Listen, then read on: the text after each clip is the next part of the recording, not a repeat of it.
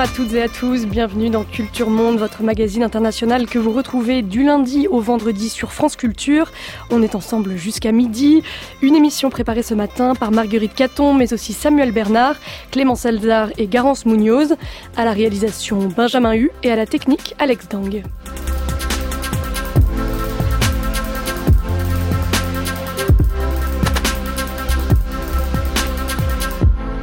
Second temps de notre semaine consacrée au monde des affaires. Après avoir parlé hier des faiblesses des États face à la criminalité en col blanc, et avant de s'intéresser demain aux limites de la Startup Nation, puis à la sociabilité des élites, on explore aujourd'hui les collusions périlleuses entre les détenteurs du pouvoir politique et économique. Hommes d'affaires, hommes d'État, les liaisons dangereuses, c'est notre sujet ce matin.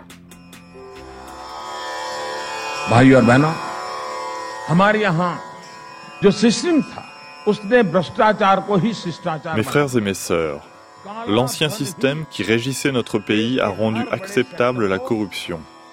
L'argent noir a investi les principaux secteurs d'activité de notre pays. En 2014, 1 milliard 250 millions d'Indiens ont voté pour changer ce système. Ils ont voté afin de trouver une solution pérenne face à ces problèmes qui gangrènent notre pays. Ils ont voté pour la création d'une nouvelle Inde.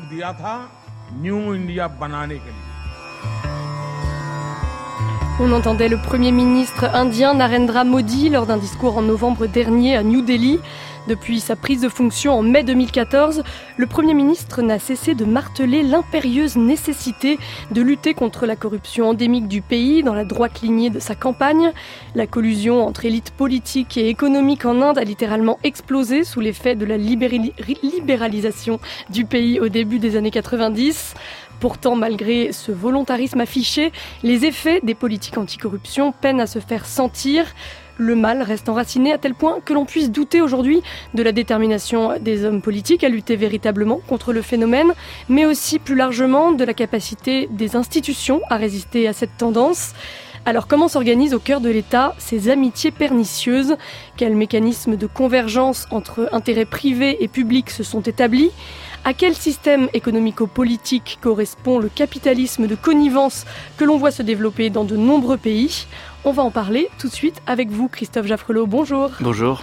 Merci beaucoup d'être avec nous. Vous êtes directeur de recherche aux séries de Sciences Po, auteur de très nombreux ouvrages sur l'Inde, parmi lesquels on peut citer L'Inde contemporaine de 1950 à nos jours, paru chez Fayard. Alors Narendra Modi a été élu, je le disais, sur sa promesse d'éradiquer la corruption. Cette détermination affichée semble payante électoralement, mais quelle est euh, aujourd'hui, peut-être pour commencer, euh, la réalité des, des mesures mises en place pour éviter les pots de vin au plus haut niveau de l'État, notamment? Très peu, très peu de mesures euh, ont été prises. Euh, mais vous avez raison de rappeler le contexte. Euh, les années 2011, 2012, 2013, qui précèdent son élection, ont été celles d'une mobilisation de masse dans la rue, luttant contre la corruption, protestant contre la corruption. Car effectivement, depuis le tournant libéral du début des années 90, ce que l'on a vu en Inde, c'est un afflux euh, de richesse, une création de richesse d'ailleurs, euh, qui a été parfois euh, dévoyée et a servi notamment à, en quelque sorte, verser les pots de vin qui permettaient d'avoir les autorisations ou les marchés que l'on ne réussissait pas à obtenir par la compétition transparente. Là, il y a un point important à souligner, c'est que on a considéré que libéraliser allait réduire la corruption. Hmm? Et Dieu sait si les Indiens ont d'ailleurs agi sous euh, les recommandations du FMI, de la Banque mondiale, qui leur disaient votre système, il gère la corruption puisque vous avez tellement de réglementations bureaucratiques que les hommes d'affaires n'ont d'autre choix que de graisser la patte euh, des fonctionnaires et des hommes politiques pour enfin faire les investissements dont ils ont besoin. Hein, c'est le grand classique, c'est la grande critique du socialisme à l'indienne. L'État bride l'initiative et on est obligé de passer outre et donc de prendre, de prendre euh, des voies euh, illégales. Mais en réalité, c'est l'exact contraire qui s'est passé. Exactement. Et, et ça, c'est intéressant quand même, parce que c'est une leçon qui ne vaut pas que pour l'Inde. On ne libéralise jamais au point qu'il n'y ait pas un tampon à poser sur un papier, au point où il n'y ait jamais au moins une signature à mettre au bas d'un contrat. Et plus on euh, réduit le nombre d'intermédiaires, plus on, on, se retrouve avec uniquement un ministre, voire un premier ministre, qui va être celui qui va attribuer le marché, qui va attribuer le contrat. Simplement, quand on libéralise, on attire de nouveaux acteurs parce que certains qui se disaient non, décidément, c'est pas possible, l'Inde, on n'aura jamais accès, on pourra jamais faire des affaires, eh là, ils se sont dit si, là, c'est possible. Et on a vu arriver dans les années 90, 2000, de très grands acteurs internationaux, euh, Siemens pour la téléphonie, ATT euh, pour la téléphonie. la liste est immense, c'est pas la peine de la donner, mais tous les grands secteurs qui ont été privatisés, à commencer par euh, la téléphonie, euh, ont attiré des gens qui ne jouaient plus en millions mais en milliards et ont donné de l'argent non pas à une multitude d'intermédiaires, mais à quelques grands décideurs. Donc on a eu une autre forme de corruption, mais on n'a pas eu moins de corruption. Et ça, les gens se sont rendus compte et du coup ils ont protesté et il y a eu un grand mouvement, comme je le disais, euh, sur lequel Modi a surfé ensuite. Et euh, ce qui s'est aussi passé à partir des années 90, c'est que les hommes d'affaires se sont de plus en plus engagés directement en politique. Je donne un, chiffre qui est assez parlant, euh, que vous citez dans votre article. En 1998, 14% des élus exerçaient une activité industrielle ou commerciale. En 2014, ils sont 26% euh, à la Lok Sabha, donc la chambre basse du Parlement. Donc on voit que la puissance publique devient de plus en plus dépendante des milieux d'affaires. Oui, et alors là, le problème pour nous est de plus en plus de savoir si ce sont des hommes d'affaires qui rentrent en politique ou des hommes politiques qui font des affaires. Il y a une espèce de convergence des professions. On peut parler maintenant d'osmose ou d'interpénétration. Et on, parle là d'une grande actualité puisque un ministre la semaine dernière a été mis en cause pour avoir vendu une de ses entreprises euh, alors qu'il était déjà ministre, hein, euh, en plus euh, avec un délai d'initié, un délai d'initié évident. On a, une indétermination de qui est qui. Alors au début, c'est vrai, ce sont d'abord des hommes d'affaires qui sont euh, appelés à rentrer en politique, parce que, évidemment, ils y ont un intérêt évident, s'ils deviennent députés, ils seront à l'origine de la loi qui va régler, réguler leur secteur d'activité.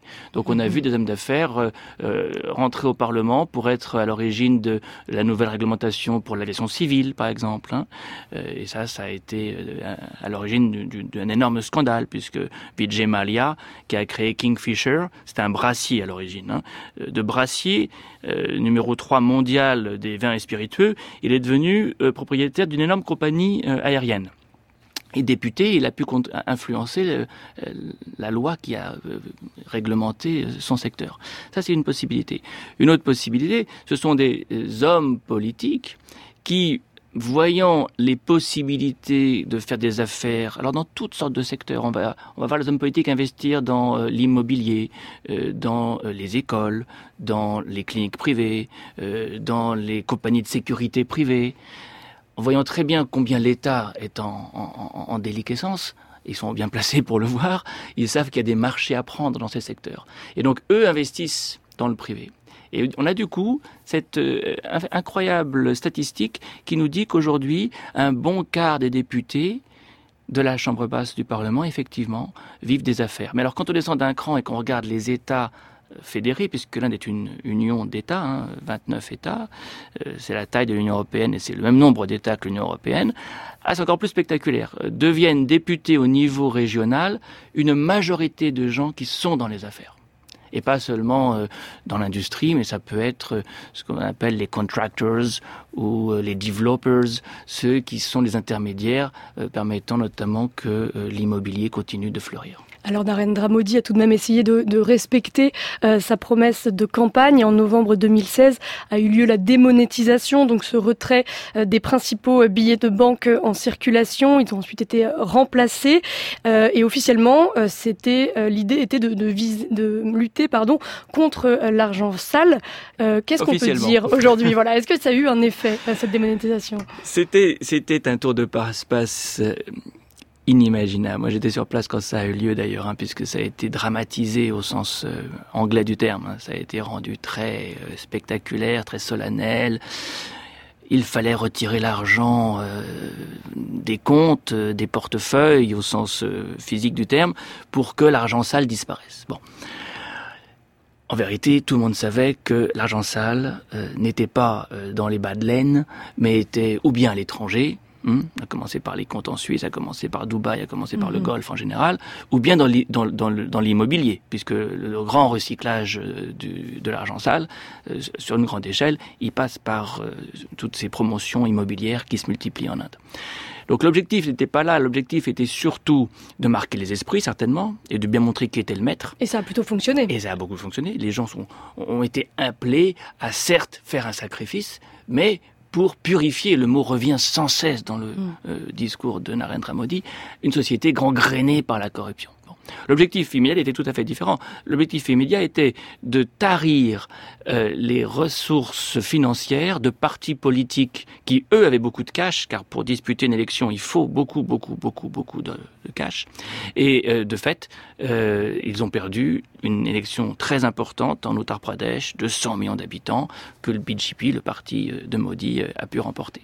Et alors, selon certains médias, c'était aussi l'objectif était enfin ce qu'on a constaté finalement, euh, c'est que ce, phénomène de démonétisation permettait de blanchir euh, l'argent sale sous l'approbation du gouvernement. Ça a finalement eu l'effet inverse.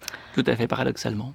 Alors, ce qu'on peut dire euh, aussi, c'est qu'il y avait euh, des mesures qui avaient été prises avant même l'arrivée de, de, Modi euh, au pouvoir contre, contre la corruption. En décembre 2013, le Parlement avait adopté une loi visant à créer un, organe anticorruption qui aurait les pouvoirs d'enquêter sur tout le monde, y compris le Premier ministre. Mais cinq ans plus tard, personne n'a encore été nommé à sa tête. Donc on voit que les paroles ne sont pas vraiment suivies d'actes, Christophe Lafrelo. Et c'est là, et là où Modi est un véritable prestidigitateur. Hein il surfe sur le mouvement de protestation contre la corruption qui aboutit, comme vous le dites, en 2013 à une loi majeure. Pour la première fois en Inde, le gouvernement sortant accepte de créer une nouvelle instance, une nouvelle fonction, hein, une sorte d'obdusman euh, à l'indienne. Euh, nous ne connaissons pas trop ça en France, euh, même si notre médiateur de la République est un petit peu l'équivalent, mais il n'a pas le pouvoir de certains obdusman dans les pays scandinaves, par exemple. Hein. Donc, véritable tournant sur le papier.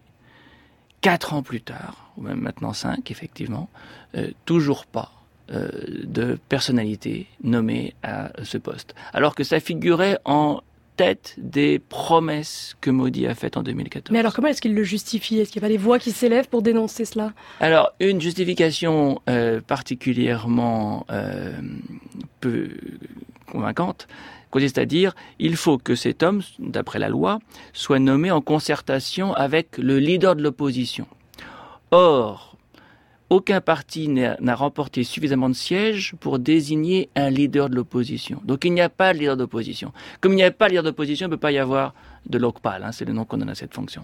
Alors en 2011, euh, Christophe Jaffrelot a eu lieu le plus grand scandale de corruption de toute l'histoire de l'Inde, le 2G Spectrum Scan, une gigantesque fraude qui impliquait le gouvernement et le secteur de la téléphonie mobile. Le gouvernement central euh, perd alors 29 milliards d'euros dans cette affaire, euh, des scandales à répétition qui débouchent sur des manifestations massives. Il faut que le peuple indien décide quelle sorte de démocratie il veut. Soit il veut une démocratie d'élite, soit une démocratie des rues, des communes et des villages. Quelqu'un a dit que Modi a dépensé un milliard de dollars de publicité électorale et Raoul Gandhi 1,5 milliard. D'où sort cet argent? C'est de l'argent noir. On entendait le candidat anticorruption Arvind Kejrival, donc du parti de l'homme ordinaire, lors de la campagne de 2014. Il accuse alors ses rivaux, ses rivaux Narendra Modi et Rahul Gandhi, de se vendre en acceptant des centaines de millions de, dollars pour financer leur campagne. Et ce qui est intéressant euh, à ce moment-là, euh, Christophe Jaffrelot, c'est que on voit euh, ces couches urbaines d'aisés, en particulier, qui se mobilisent et qui disent qu'elles ne sont plus prêtes à accepter ces pratiques. Tout à fait. C'est un mouvement de classe moyenne, hein. comme d'ailleurs ailleurs dans les pays émergents. Le Brésil a connu un mouvement assez comparable. Hein. Euh, c'est des classes moyennes qui euh, travaillent beaucoup, qui veulent que le mérite soit récompensé et qui ne supportent plus de devoir payer pour avoir une connexion téléphonique, pour avoir une bonbonne de gaz, la corruption ordinaire et puis qui ne supporte plus qu'à la tête de l'État, ce soit encore bien plus euh, spectaculaire. Donc effectivement, euh, Kejrival sera élu, pour finir, euh, dans l'État de New Delhi, qui est l'État le plus urbain euh, de l'Inde, c'est une ville-État, mhm. sur ce, sur ce programme. Et Narendra Modi aura surfé lui aussi sur ce programme avant, euh, mais aujourd'hui aura beaucoup plus de mal, et ça, va être un de ses grands défis, euh, quatre ans, l'an prochain, cinq ans euh, après son élection sur ce thème, à convaincre, parce qu'il n'aura pas fait beaucoup, c'est moins qu'on puisse dire, et puis lui-même est dans la connivence avec de très nombreux industriels depuis les années où il était chef du gouvernement du Gujarat. Alors la collusion entre euh, responsables politiques et hommes d'affaires euh, se passe autour de trois enjeux euh, principaux l'accès à la terre, les réductions fiscales et les prêts bonifiés. D'abord, je voudrais qu'on parle de la question des, prêts, puisque ça a entraîné une, une, crise bancaire importante à cause de la multiplication de ces prêts qui sont accordés à des entreprises amies des politiques et qui sont aujourd'hui incapables de les rembourser. donc New Delhi a dû mettre en place en octobre dernier un plan de sauvetage géant euh, d'un équivalent de 26 milliards d'euros. Et donc on voit que c'est le contribuable qui finalement porte le fardeau de la dette privée des grands groupes. Tout à fait. Alors ça, ça s'explique aussi par le fait que les banques sont publiques à 80% en Inde. Donc le circuit qu'on peut reconstituer est assez simple. Un homme d'affaires vient voir euh, un directeur de banque publique pour un prêt. Le projet ne paraît pas très convaincant à la banque en question, mais l'homme d'affaires connaît très bien le ministre dont dépend la banque. Et donc, on va avoir un triangle qui va se mettre en place. Le ministre ou le chef du gouvernement, peu importe, va tordre le bras de ce directeur de banque pour qu'il prête l'argent à son ami, l'homme d'affaires. Alors après, il y aura je dirais, deux euh, circuits qui vont se mettre en place. Une partie de cet argent va revenir vers le ministre ou le Premier ministre pour financer sa campagne électorale à lui. Mhm. Et une autre partie ira dans la poche de cet homme d'affaires qui, effectivement, n'ayant pas un projet très convaincant, ne sera pas en mesure de rembourser son prêt. Et c'est tout le problème qu'on a aujourd'hui. Aujourd'hui, les banques publiques se rendent compte qu'elles ont prêté à des hommes d'affaires qui n'avaient pas des projets d'investissement euh, suffisamment euh, bien ficelés pour que cela rapporte suffisamment pour rembourser. Et donc on a ce qu'on appelle des non-performing assets, des créances douteuses, qui représentent maintenant alors jusqu'à 15% du bilan des banques. On en vient à se demander si l'Inde pourra euh, véritablement vérifier les critères de Bâle 3 quand ils seront mis en place ça pose un énorme problème de fragilisation du financement de l'économie indienne. C'est une oui, des plus largement, c'est ce que je voulais vous demander. Quel impact sur l'économie indienne? Il est énorme parce que euh, maintenant, avoir un prêt euh, bancaire pour investir et investir mm, dans un projet plus modeste, plus fiable, euh, c'est très difficile. Et c'est une des raisons de la baisse de l'investissement. L'investissement baisse parce que la demande n'est pas n'est pas très forte, mais il baisse aussi parce que on ne trouve plus de banques à prêter de l'argent.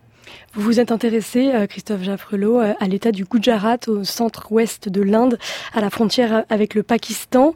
Il s'agit d'un cas particulièrement emblématique parce que les relations entre le monde des affaires et, le monde politique existent depuis longtemps dans cet État.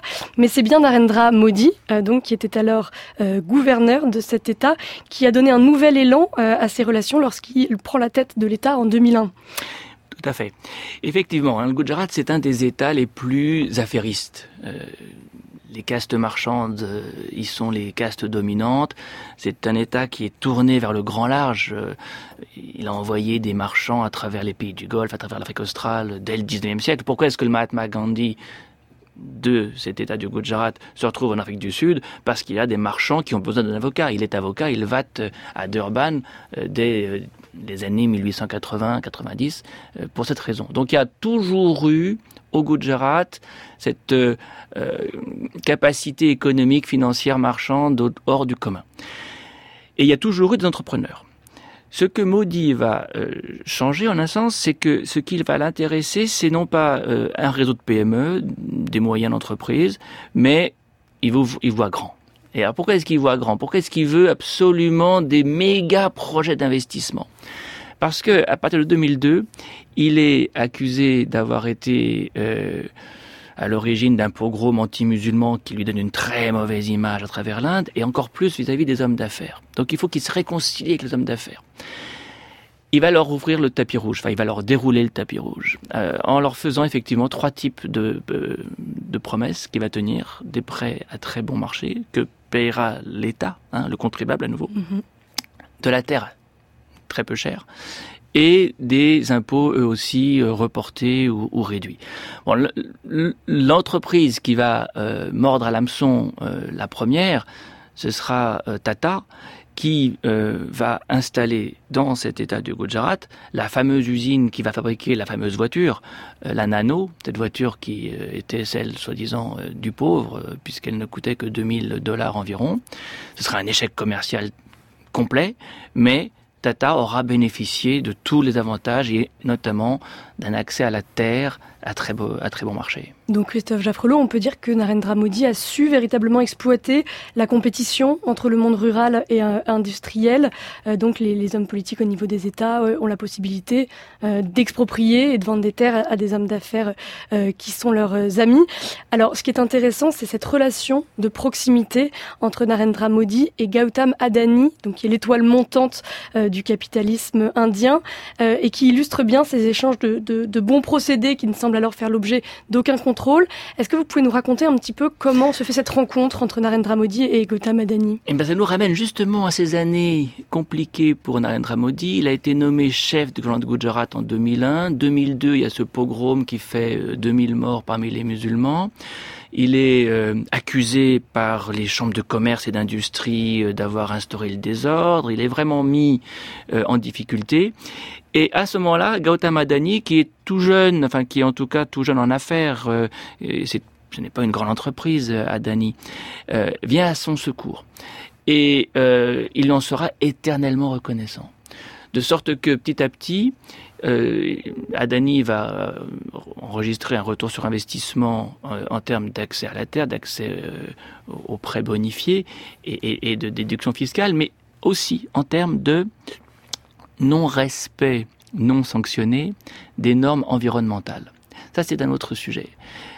Quand un patron pèse politiquement lourd, on ne lui demande pas de polluer moins et de respecter les normes. Et Gautam Adani en a particulièrement profité comme d'autres industriels. Voilà, parce que nous sommes dans des secteurs qui sont très polluants, la pétrochimie, euh, les raffineries de, pétrole, euh, la production euh, électrique à travers des usines thermiques qui marchent au charbon. Et donc Adani va être celui qui va pouvoir développer un énorme complexe maritime en, en, bord de mer à Mundra, grâce à ce que on n'a pas encore évoqué, mais qu'il faut prendre en considération une zone économique spéciale, le mhm. Gujarat, euh, c'est 60 zones économiques spéciales, donc des zones économiques où il n'y a pratiquement pas d'impôts à payer, surtout quand on exporte, et pratiquement pas de droit du travail. Hein, les, lois, les lois du travail sont, sont beaucoup plus minimalistes. Et donc il va s'installer là, et il va créer du coup le un port qui est devenu le premier port indien. C'est-à-dire qu'en quelques années, hein, de, 2003 à 2013, en, en, 10 ans, il va connaître une croissance absolument inimaginable. Et d'ailleurs, sa valeur en bourse va être multipliée par des, chiffres, des pourcentages à trois chiffres, hein, euh, notamment parce qu'il a le soutien d'un homme politique que l'on sait euh, prometteur. Sauf que désormais, euh, Gautam Adani est dans le, collimateur des autorités judiciaires. Est-ce que cela, ça pourrait retomber sur Narendra Modi? Alors, ça pourrait retomber sur tout le monde si les autorités judiciaires jouissaient d'une indépendance minimale. Et là, on rejoint la question que vous posiez en introduction. Euh, quid des institutions? Euh, mhm. Non seulement le le pardon, n'a pas été nommé, il n'y a toujours pas d'Obdosman qui contrôle tout le monde, y compris le Premier ministre, mais euh, on voit l'appareil judiciaire euh, en difficulté. C'est-à-dire que la Cour suprême est dans une espèce de guerre de tranchées avec le gouvernement. Euh, la semaine dernière encore, le gouvernement a refusé de nommer, c'est la première fois depuis 1973, un juge que ses pairs avaient coopté. Euh, on ne nomme pas les juges dans les tribunaux régionaux. Il y a un taux euh, de vacances, comme on dit, euh, de 40%. Donc, évidemment, s'il n'y a pas de juge, on ne traite pas les dossiers. Et, et c'est la grande question. Jusqu'où l'état de droit indien résistera-t-il? Et la question subsidiaire, c'est jusqu'où la presse qui est la seule aujourd'hui à dénoncer ces collusions, résistera-t-elle? Or, elle est de plus en plus propriété privée. C'est ce que vous expliquez, c'est que la presse est de plus en plus investie euh, par des grands propriétaires euh, privés. C'est un phénomène massif en Inde à l'heure actuelle. Et rapide, brutal. Alors, c'est pas que la presse n'était pas euh, entre les mains d'entrepreneurs, elle l'était. Mais c'était des entrepreneurs qui ou bien ne faisaient que la presse, ou bien euh, n'étaient pas euh, des grands capitalistes. Aujourd'hui, ce que l'on voit, c'est que euh, eh bien, c'est les médias, mais c'est vrai dans d'autres pays, y compris, y compris le nôtre. Hein, les médias deviennent euh, un des éléments d'un portefeuille d'activités économiques détenues par de grandes puissances financières. Un une des activités, c'est-à-dire quoi? C'est-à-dire que pour les autres activités, on a besoin des autorisations de l'État, on a besoin des hommes politiques. Et deuxièmement, il y a une énorme concentration, ce qui fait qu'aujourd'hui, euh, Reliance, par exemple, possède euh, avec Direct 18, Direct 18, euh, un, énorme groupe qui, par exemple, produit la chaîne euh, CNN IBN. Euh, Birla possède India Today, un groupe aussi. et puis alors au niveau régional aussi, il faut toujours garder cette échelle en Inde, hein, parce qu'on est dans un pays de pays en quelque sorte. Eh bien, il y a aussi énormément de concentration ça limite la capacité d'investigation des journalistes, ça limite l'indépendance de la presse, et du coup, ni le système judiciaire, ni les médias ne sont aussi puissants, aussi capables qu'il euh, l'était euh, de contrer ces évolutions. Et alors dans ce tableau un peu sombre, Christophe Jaffrelot, euh, quel garde-fou subsiste? Est-ce qu'il y a cette administration qui a encore à cœur de, faire respecter l'état de droit peut-être? Alors c'est pas elle que j'aurais cité. L'administration c'est intéressant que vous la mentionniez parce que en fait ce que l'on ah, voit... Moi je cite votre article. Hein. Oui mais c'est intéressant parce que on n'y pense jamais. Mais on est à la retraite à 60 ans quand on est haut fonctionnaire indien. Il y a une vie après la retraite. Cette vie de plus en plus elle se passe dans le secteur privé. C'est-à-dire que de plus en plus, euh, on voit bien comment l'expertise qu'un homme euh, de l'administration a acquise pendant ses années de service peut être mise au service euh, de, de, l'entreprise. Ce qui n'est ce qui n'est vraiment pas un, mal, sauf que eh bien certains anticipant sur le genre d'emploi mmh. qu'ils pourraient avoir après leur retraite sont aussi complices de certains passe-droits. Non, le le vrai espoir peut venir aujourd'hui, euh, comme toujours d'ailleurs, hein, de l'opinion publique qui euh, n'est plus dupe. Et tout comme en 2011, 2012, 2013, on a vu des manifestations monstres qui ont fait quand même tomber en grande partie euh, le Congrès, le parti sortant. Eh bien, on voit aujourd'hui des manifestations, alors pas aussi considérables, mais par exemple dans le monde rural, qui souffre énormément, on se retrouve dans une situation de cet ordre. Alors l'an prochain, dans un an exactement, les élections seront certainement dominées par ce genre d'agenda et c'est le moment où on verra si on vote encore librement en Inde. On parle ce matin des phénomènes de collusion entre élites politiques et économiques en Inde avec Christophe Jaffrelot, directeur de recherche au série Sciences Po. France Culture, Culture Monde, Tiffaine de Roquigny. Et on va maintenant partir du côté de la Russie, où un dramatique incendie fin mars dans un centre commercial de Kemerovo en Sibérie a relancé les protestations contre la corruption des élites. À cause de la corruption, les systèmes de prévention des incendies et les normes de construction n'étaient pas réglementaires à Kemerovo. Et donc, ce qui devait arriver est arrivé. Les résidents sont en état de choc suite aux événements et au fait qu'il y ait tant de corruption dans la ville. Le système de prévention des incendies ne fonctionnait pas dans le centre commercial et personne ne s'en souciait. C'est impossible d'obtenir une autorisation si vous ne donnez pas d'argent. Si vous payez, vous obtiendrez ce que vous voulez. C'est terrible. Ces gens ne se soucient pas de la sécurité des citoyens. Voilà pourquoi de telles choses arrivent. Après cet incendie qui a provoqué la mort de 64 personnes, dont 41 enfants, euh, les habitants de Kemerovo pointent la responsabilité des autorités locales. On entendait également Vladimir Poutine dénoncer les pratiques de corruption qui gangrènent la société. Bonjour Caroline Dufy. Bonjour. Merci beaucoup d'être avec nous par téléphone. Vous êtes maître de conférence en sociologie à Sciences Po Bordeaux et vous êtes l'auteur de plusieurs ouvrages dont Le troc dans le marché pour une sociologie des échanges dans la Russie post-soviétique paru chez l'Armatan euh, il y a quelques années. La corruption tue, voilà ce qu'on pouvait lire sur les banderoles des manifestants après l'incendie de Kemerovo. Le drame a provoqué donc une vague d'indignation dans plusieurs villes du pays. Une protestation qui est pourtant assez rapidement retombée. Euh, alors est-ce que pour vous, Caroline Dufy, c'est le signe que la corruption est peut-être trop enracinée à l'heure actuelle dans le pays pour être véritablement et sur un plus long terme remis en question à la fois par la population et par les autorités? Il y a un réel paradoxe. Elle est effectivement euh, très enracinée et c'est vrai que ce, ce, drame de Kemerovo a été effrayant hein, par la dimension symbolique. Vous l'avez rappelé, le nombre d'enfants qui ont été victimes de, euh, de cet incendie. Elle est très enracinée et en même temps, elle a de la peine à déboucher sur véritablement une protestation qui est une, un, un, débouché politique en fait. On, on a vu l'opposant Alexei Navalny en faire véritablement un slogan de son combat politique, mais en fait, ça a débouché sur, euh, sur peu de choses puisque lui-même n'a pas eu accès aux élections. Donc véritablement, c'est cette contradiction qui est vraiment euh, très problématique aujourd'hui. C'est-à-dire, oui, elle est enracinée, elle, elle, provoque des protestations et véritablement un ras-le-bol, mais finalement, euh, elle retombe assez rapidement. Est-ce que cette absence d'une institutionnalisation de la protestation peut être liée à, à cette peur en Russie d'un équivalent, équivalent, de Maïdan, du nom de la place de, de, Kiev, qui a été le théâtre de la révolution euh, ukrainienne, une peur qui est largement agitée par le pouvoir, qui répète à l'envie que le chaos ukrainien est parti de contestation contre la corruption des élites? Euh, oui, effectivement. Et donc, il euh, y, a, y, a, un double discours quand même. Il euh, y a une, euh, effectivement l'absence de débouchés politiques pour cette corruption. Et en même temps, il y a aussi l'utilisation par le pouvoir d'un discours très important de lutte contre la corruption.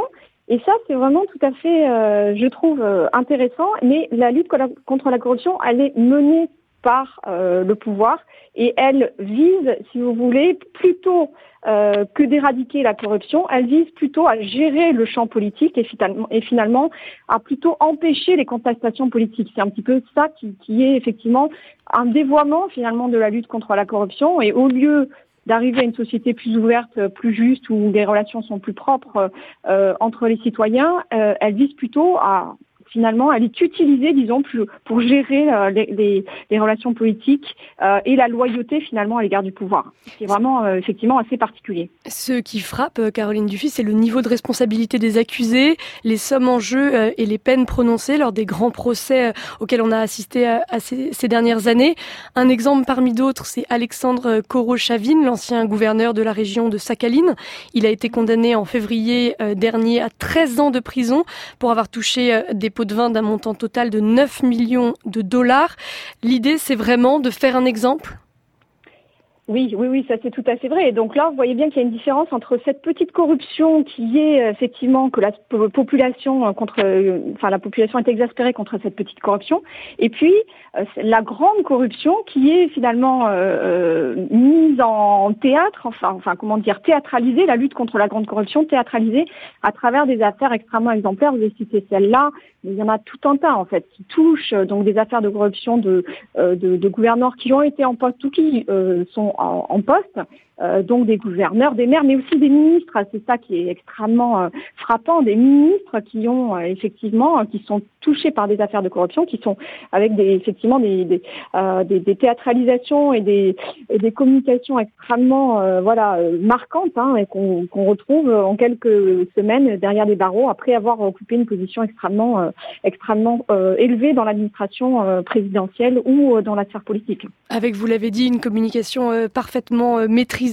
euh, comme c'était le cas euh, par exemple lorsque l'ancien ministre de l'économie Alexei Oulioukaïev a été condamné à, à 8 ans de prison en, décembre.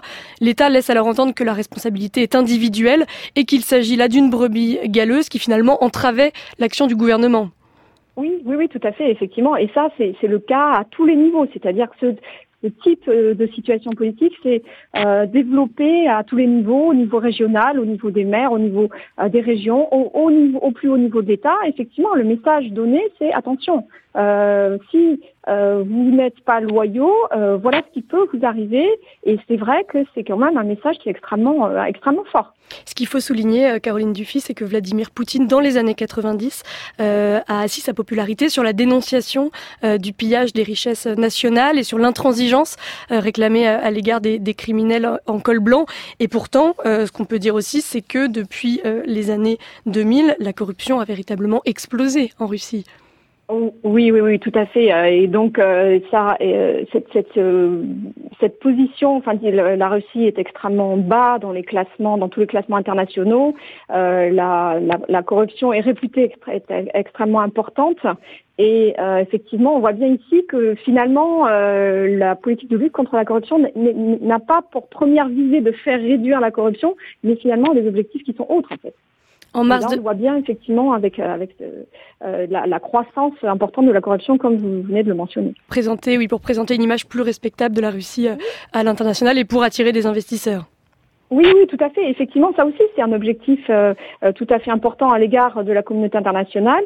Euh, c'est, ça, va tout à fait dans le sens de toutes les, les recommandations des grandes organisations internationales, des ONG, mais aussi des communautés d'affaires, c'est-à-dire voilà faire faire baisser la corruption. Et de ce point de vue-là, il y a aussi cet objectif-là de lutte contre la corruption qui vise à donner une image, disons, plus attractive du pays à l'international. Vous le citiez tout à l'heure, euh, Alexei Navalny euh, a réussi à se construire une image de justicier anti-corruption qui lui assure euh, une grande popularité. En, mars 2017, l'une de ses vidéos dévoilait la, fortune cachée du Premier ministre Medvedev.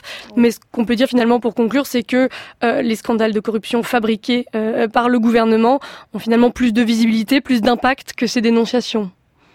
Oui, oui, oui. Ben, vous voyez que effectivement, c'est pas, c'est un, argument euh, politique.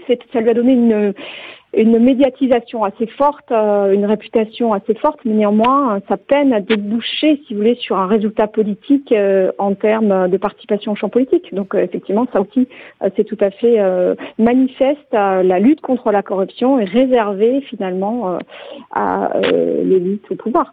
Merci beaucoup, Caroline Dufy, maître de conférence en, sociologie à Sciences Po Bordeaux, spécialiste de l'économie russe. Un grand merci d'avoir été avec nous. Christophe Jaffrelot, euh, une réaction peut-être sur ah, les, liens entre l'Inde et, la Russie, le parallèle qu'on peut faire? Voilà, plus que les liens, le parallèle. C'est-à-dire qu'en fait, euh, ce qui est frappant, c'est de voir que euh, les grands leaders populistes que sont Modi et Poutine échappent finalement à l'opprobre euh, et continuent à se présenter comme des défenseurs du peuple, des gens propres qui luttent contre la corruption, sans que euh, finalement jusqu'à présent euh, l'opinion ne se soit retournée contre eux. Et, ça, c'est quand même un, un, un art, un tour de force, un tour de force que leur mm. communication cultive. La corruption euh, comme phénomène structurel constitue euh, également un grave problème en Chine, où le président Xi Jinping a lancé une campagne dès son arrivée au pouvoir en 2012 contre les tigres, ce sont les hauts responsables, et les mouches, les petits fonctionnaires.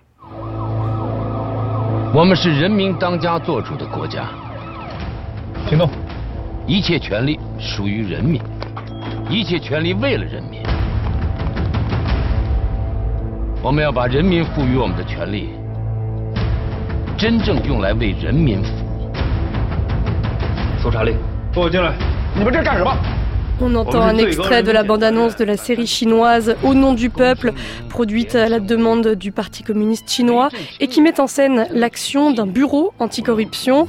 Bonjour Dominique Joly.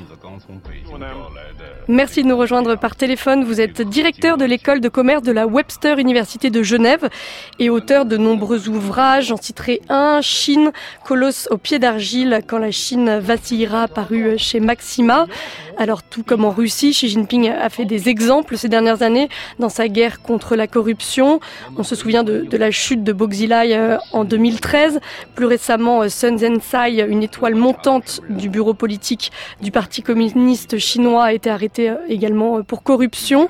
Cette chasse aux sorcières, Dominique Joly, sert à éliminer des adversaires politiques, mais aussi et surtout à envoyer un message à la population alors que les écarts de revenus ne cessent de se creuser en Chine. Oui, alors c'est vrai, ça c'est une thèse. Hein. Il y a une thèse bien sûr qui, court, qui dit que ce que Xi Jinping cherche à faire, c'est d'abord d'éliminer des, des, opposants. Bon, c'est pas votre avis? Je, pense que comme toujours en Chine, il y a, y a, y a, plein de choses qui, qui vont euh, se manifester simultanément. Euh, si, si on regarde objectivement euh, comment les opérations menées depuis fin 2012, on, on, parle en dizaines de milliers de cadres, d'accord J'ai sous les yeux une statistique, rien que pour 2014, 72 000 cadres, d'accord Dont 68 au rang de ministre et 16 euh, généraux de, de l'armée. Donc c'est c'est quand même effectif. Je ne pense pas que tous ces gens aient nécessairement été contre euh, Xi Jinping. Je crois qu'il faut reconnaître que Xi Jinping, depuis son arrivée, a, effectivement mené une opération main propre euh, significative.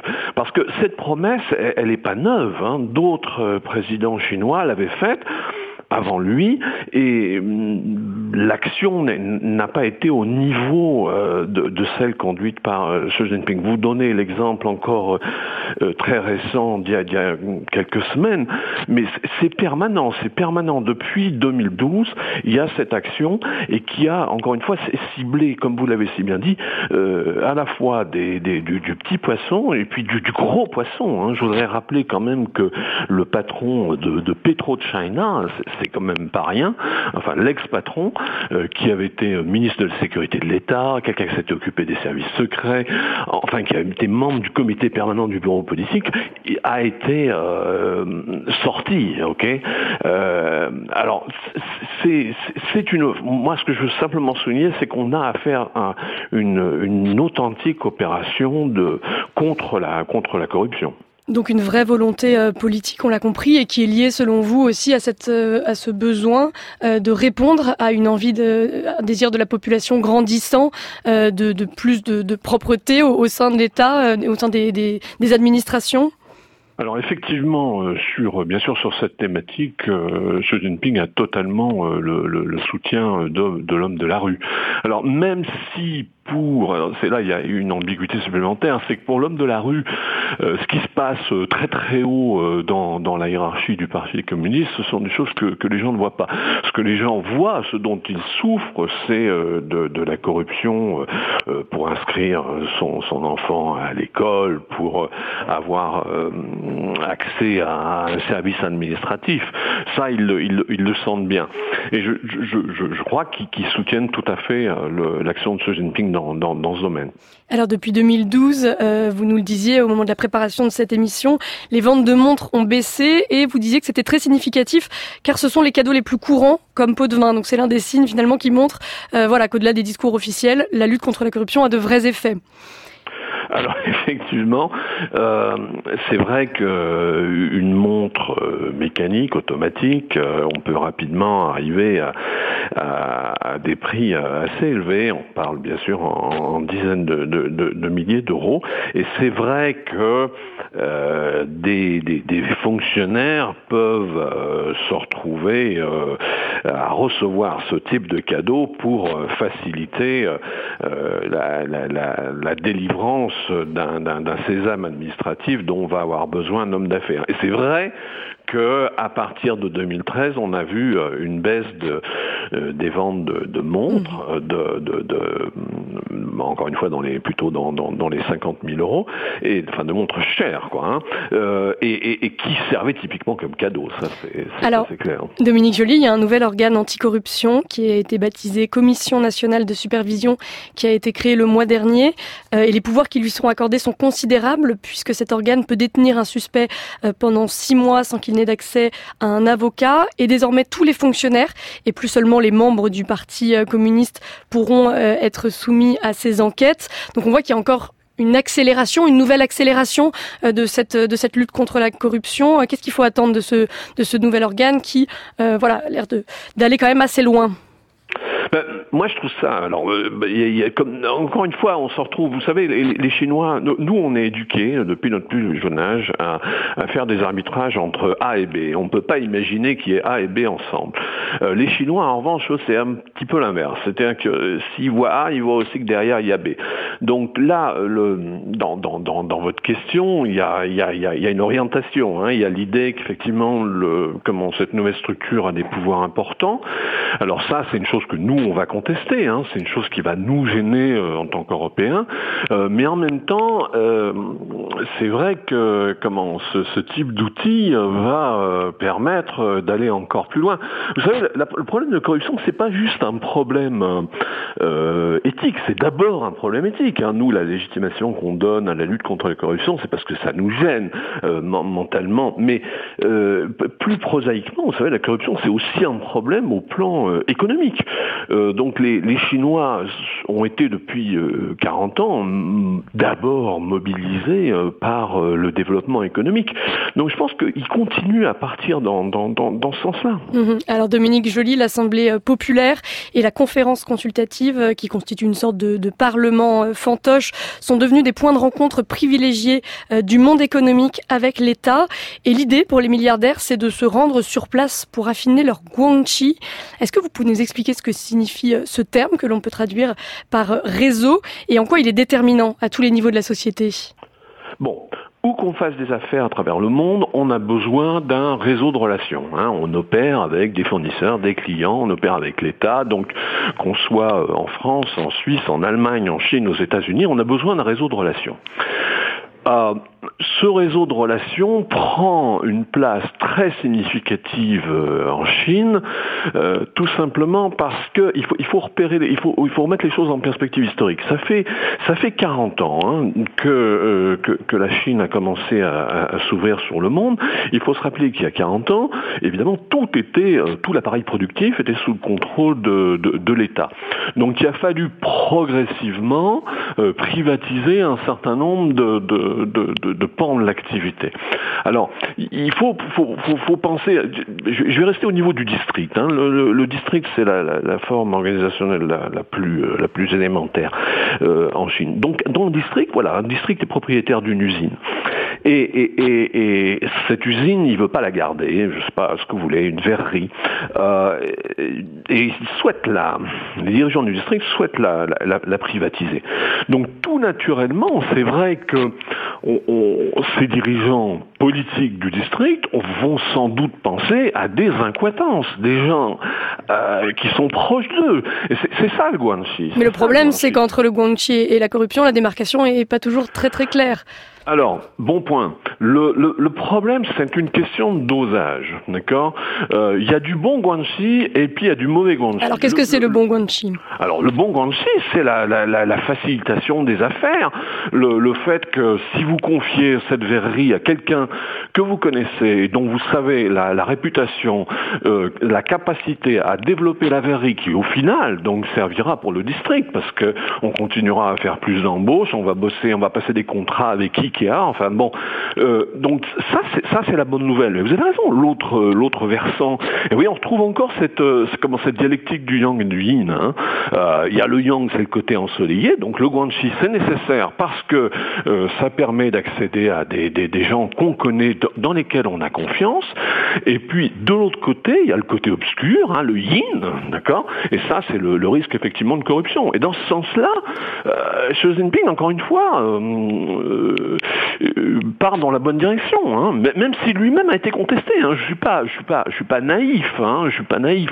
Moi, je suis euh, très enthousiaste sur tout ce qui a pu se passer depuis 40 ans euh, en Chine. Mais comme vous l'avez dit, j'ai aussi rédigé un bouquin, euh, Chine colosse au pied d'argile, où j'ai fait 15 chapitres sur 15 bonnes raisons pour lesquelles la Chine pourrait peut-être pas s'effondrer, mais en tout cas rentrer, avoir des difficultés significatives. Donc, je, je suis pas naïf. On sait aussi que Xi Jinping a été euh, ciblé pour euh, un enrichissement de sa famille. Hein. Il y a eu un papier, si je me rappelle bien, c'est Bloomberg qui avait fait ça. On, on parle d'une centaine de millions d'euros pour la famille, hein, pas pour lui, hein, pour sa famille. Donc, euh, mais, voyez, mais ça n'enlève pas l'idée que ça aille quand même dans le dans le bon sens. On, on, on l'entend bien. C'est mon sentiment, voilà. C'est-à-dire que c'est toute la complexité du modèle chinois. Mhm.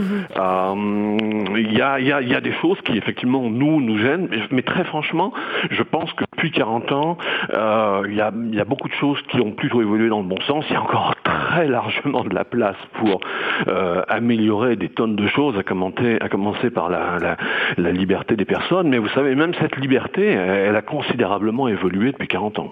Merci beaucoup, Dominique Joly, directeur de, de l'école de commerce de la Webster euh, Université de Genève et donc auteur de ce livre Chine colosse au pied d'argile quand la Chine vacillera paru chez Maxima. Euh, Christophe Jaffrelot, une, une, réaction? Oui, la Chine nous montre peut-être euh, une trajectoire vers l'état de droit que nous ne connaissions pas. C'est-à-dire qu'on peut tout à fait développer un état de droit, non pas parce qu'on euh, croit à des valeurs comme la liberté euh, ou l'égalité, parce que économiquement euh, c'est plus raisonnable, c'est plus rationnel, et notamment parce qu'on peut prévoir, on peut anticiper. Un investisseur, il a besoin d'être rassuré de ce point de vue-là.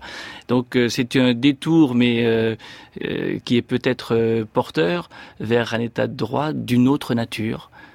On passera par un autre chemin, mais on arrivera au même, à la même conclusion.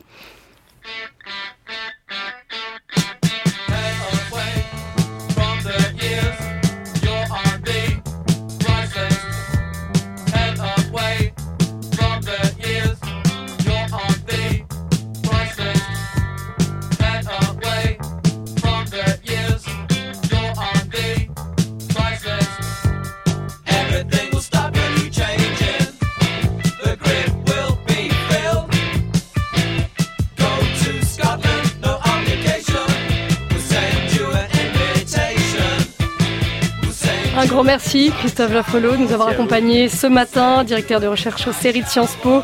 Je rappelle votre ouvrage de référence L'Inde contemporaine de 1950 à nos jours, paru chez Fayard.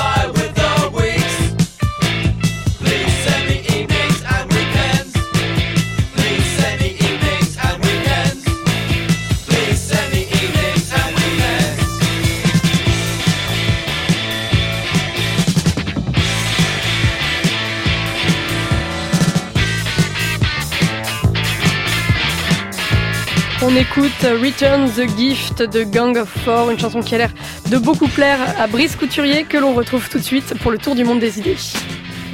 Le tour du monde des idées, Brice Couturier. Bonjour Brice. Bonjour Tiffany, oui, post-punk 79 toute ma jeunesse. Angela Merkel est-elle encore la personnalité politique la plus puissante d'Europe? C'est la question que vous posez. Oui, en quittant le pouvoir, Barack Obama avait symboliquement, vous vous en souvenez, passé le flambeau de la défense de l'ordre international libéral à la chancelière allemande. Qu'en a-t-elle fait? Interroge Der Spiegel. Eh bien, pas grand-chose. La preuve, je cite Der Spiegel, l'Allemagne se retrouve une fois de plus dans le rôle de spectateur de la politique internationale. Le gouvernement allemand a dû se bagarrer pour obtenir un siège au sommet anti-Assad de Bruxelles les 24 et 25 avril. Quant aux sanctions contre la Russie en réponse à l'empoisonnement de l'agent double Sergei Skripal, l'Allemagne n'avait rien à en dire en Union européenne, c'est Macron qui est assis sur le siège du conducteur. Et Der Spiegel de dresser un long parallèle entre l'éternelle chancelière allemande et le nouveau président de la République française. Merkel a eu affaire à quatre présidents français, y lit-on. Jacques Chirac, le charmeur macho, l'hyper-nerveux Nicolas Sarkozy, l'infortuné François Hollande, avec chacun, elle a eu le dessus. Par sa tranquille ténacité, son attention aux détails, sa prudence. Emmanuel Macron, lui, semble, je cite, remplir tous les vides qu'elle laisse. Pourtant, la chancelière avait paru prendre la mesure de la rupture introduite par l'arrivée de Trump à la Maison Blanche. Il est temps pour l'Europe de prendre son destin en main, avait-elle jugé. Mais il semble que la seule personne qui l'ait prise au mot et au sérieux en Europe, je cite toujours Der Spiegel, eh bien ce soit Macron. Après une seule année au pouvoir, il a encore, je cite encore, il a établi la France en position de leader en Europe et il est à présent celui qui y défend la liberté et la démocratie. Macron, qui dans une ville pourtant touchée par la désindustrialisation comme Épinal dans les Vosges, va expliquer devant 300 personnes pourquoi l'Europe peut et doit les protéger. Et comment il compte y parvenir? Moi, je n'ai pas de ligne rouge, je ne connais que des horizons, a dit aussi Macron dans un autre contexte. On voit bien, dit toujours Der Spiegel, la part d'ubris et de mégalomanie qui entre dans ce genre de posture. Mais Merkel sent bien qu'un changement d'ampleur est en train de se produire et qu'elle n'est plus comme autrefois, la reine de l'Europe. C'est dorénavant avec Macron que tout le monde désire parler. Il n'y a qu'à observer ce qui se produit dorénavant à la fin de chaque sommet européen. La chancelière fait une brève déclaration aux journalistes et rentre se coucher à son hôtel. Macron, lui, reste des heures à animer des discussions, cherchant à convaincre du bien fondé de ses idées pour l'Europe. Leurs styles sont aux antipodes. Macron, très cultivé, est à l'aise dans le domaine des grandes idées générales. Il ne craint pas le pathos. Il met dans ce qu'il dit de la passion. En ce sens, dit toujours Der Spiegel, il rappelle Obama, puissant et convaincant orateur. Mais la différence, c'est qu'avec Macron, les actes suivent généralement les paroles. Merkel, elle, déteste le pathos. Elle sait que c'est son pragmatisme qui est à l'origine de ses succès. Elle n'a jamais eu l'ambition de devenir leader du monde démocratique, comme Obama le lui avait suggéré. Elle n'a que trop conscience de l'état de délabrement de la Bundeswehr. Elle sait que le peuple allemand veut se tenir à l'écart des conflits armés. Elle se souvient que la seule fois où elle a perdu beaucoup de sa popularité, c'est lorsqu'elle a laissé s'exprimer l'aspect idéaliste de sa personnalité. C'était à l'occasion de la crise des réfugiés. Elle n'a ni goût ni talent pour les mises en scène, elle est bien trop modeste et réservée. Elle a détesté par exemple les manifestations triomphalistes qui ont marqué le succès électoral de son parti en 2014. Elle y a mis elle-même un terme ce soir-là. Alors face au nœud gordien, je suis toujours Der Spiegel, elle aura toujours tendance à chercher un moyen de dénouer, même si cela doit prendre du temps. Macron, lui, tranche. Il a décimé en quelques mois les deux partis qui dirigeaient la France en alternance depuis 35 ans. Il a une énorme confiance en lui, puisqu'il a révolutionné la France. Pourquoi ne pourrait-il pas en faire de même en Union européenne?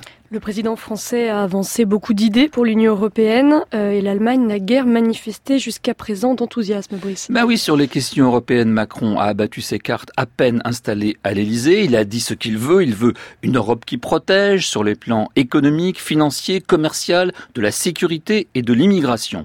Il veut achever l'union bancaire afin de rassurer les déposants et de rendre le bilan des banques un peu moins dépendant envers les dettes souveraines de leurs États. Il veut doter la zone euro d'une capacité budgétaire propre afin de la mettre à l'abri de futures secousses. Il veut enfin hâter une réelle convergence fiscale, notamment au sein de la zone, pour mettre fin au ruineux dumping pratiqué par certains. Il veut faire payer des impôts décents aux géants du numérique en fonction du nombre de leurs clients par pays. Il veut, il veut, il veut, mais que peut accepter l'Allemagne? Merkel, écrit Der Spiegel, doit faire, face doit faire en sorte que Macron ne perde pas patience, ni qu'il ne perde la face. Mais sa marge de manœuvre à Merkel est étroite. Deux députés importants de son propre parti viennent de le lui rappeler en publiant une note qui sonne comme une menace très inhabituelle envers son gouvernement. Brinkhaus et Leichert, c'est leur nom, rappellent tout simplement au gouvernement de Berlin que selon l'article 23 de la Constitution, le Parlement doit être consulté pour toute négociation avec l'Union européenne. Même si Merkel et son ministre des Finances Olaf Scholz sont décidés à répondre aux demandes de Macron au mois de juin, comment son gouvernement affaibli pourra-t-il mettre en œuvre ses propres engagements Merci beaucoup Brice, votre chronique est à réécouter en podcast ou sur franceculture.fr et dans un instant, c'est la grande table, on retrouvera Olivier Gesbert.